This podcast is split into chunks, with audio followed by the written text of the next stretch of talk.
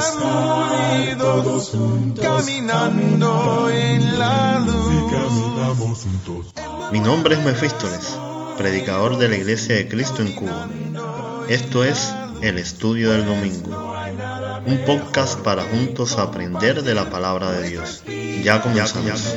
No hay nada mejor que compartir nuestras vidas en Jesús. Hola hermanos, el Señor les bendiga. ¿Saben? En mi pueblo hay un dicho popular que dice, una cosa es con guitarra y otra con violín. Y a ese punto llegamos en el relato del libro de Ruth.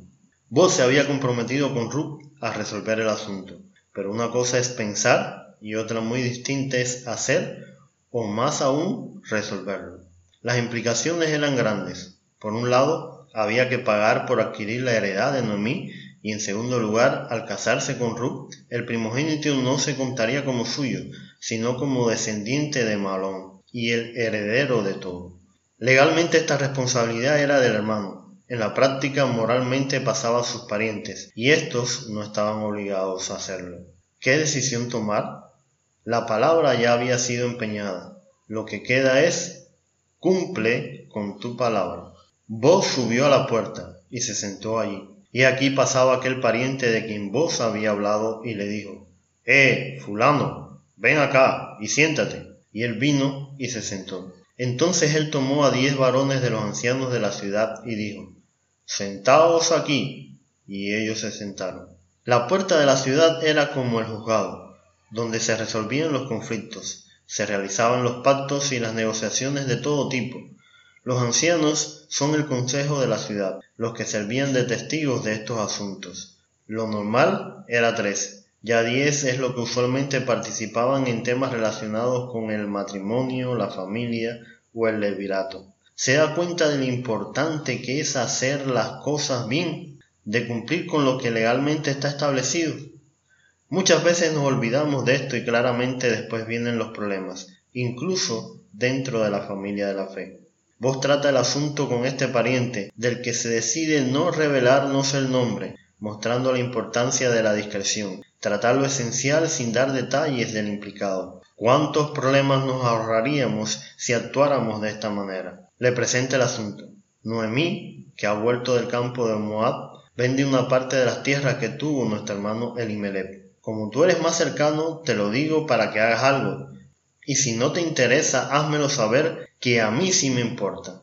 La transparencia y sinceridad en tratar nuestros asuntos con los otros ayuda a evitar malos entendidos y mantener relaciones saludables. Esto se aplica en cualquier ámbito, la familia, el trabajo, la escuela o la iglesia. Lo anterior no quita que seamos astutos en nuestra forma de orar el pariente se muestra interesado hasta que vos le presenta el otro asunto. Tienes que casarte con Ruth para dar descendencia al finado. Ya esto sí era un problema a considerar.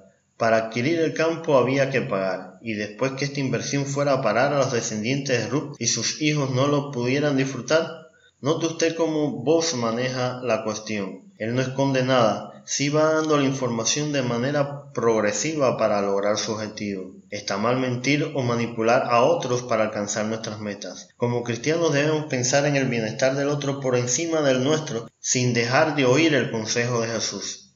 Sed, pues, prudentes como serpientes y sencillos como palomas. Este último argumento cambia el giro de la conversación. No puedo redimir para mí, no sea que dañe mi heredad Redime tú, usando de mi derecho, porque yo no podré redimir. Su preocupación es personal, no por las mujeres. Vos debía pasarle lo mismo. Podía tener exactamente la misma preocupación. Y aún así decide ayudar a estas viudas. Podemos ser esta clase de personas, a los que solo le importa a ellos mismos o los que se preocupan por el bienestar de los demás. Finalmente, el pacto se sella de la manera tradicional para esa época, entregando un zapato a la otra parte como prenda testigo de lo acordado. Tómalo tú. Y se quitó el zapato. El asunto queda resuelto y vos cumple su palabra.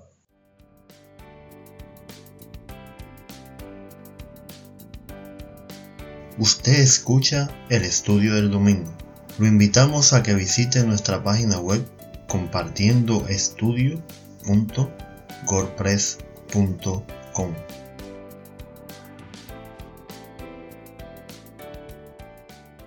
Dios nos ayude como vos a cumplir con nuestra palabra y no permitir que se la lleve el viento. Este libro tan familiar nos sigue dando lecciones de vida. Primero, hacer las cosas conforme a las leyes establecidas y delante de las autoridades o testigos correspondientes. Ser transparentes y honestos en nuestras relaciones, hablando con la verdad siempre, aunque pensemos que esto nos pueda perjudicar. Vos sabía que si hablaba con este pariente y decidía redimir, perdería la oportunidad de casarse con Ruth. Pero esto era lo correcto legalmente y moralmente. Solo quedaba confiar en Dios y dejar que Él se encargue del resto, como hizo en este caso. Por último, y lo más importante, continuamente Dios nos demuestra que Él se preocupa por sus hijos y de una forma u otra Él siempre nos sustenta y nos cuida, y va acomodando el camino para beneficio nuestro, aun en medio del dolor, la escasez, la tristeza o la enfermedad, el Señor nos ayuda, nos protege, nos consuela. Como ya hemos visto en este libro, bajo sus alas siempre estaremos seguros.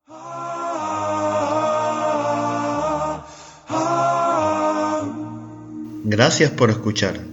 Te invitamos a que nos sigas en Facebook o Telegram como Compartiendo Estudio. Para contactarnos o sugerir algún tema, lo puedes hacer por el correo compartiendoestudio.gmail.com Hasta un próximo episodio. El Señor esté con nosotros.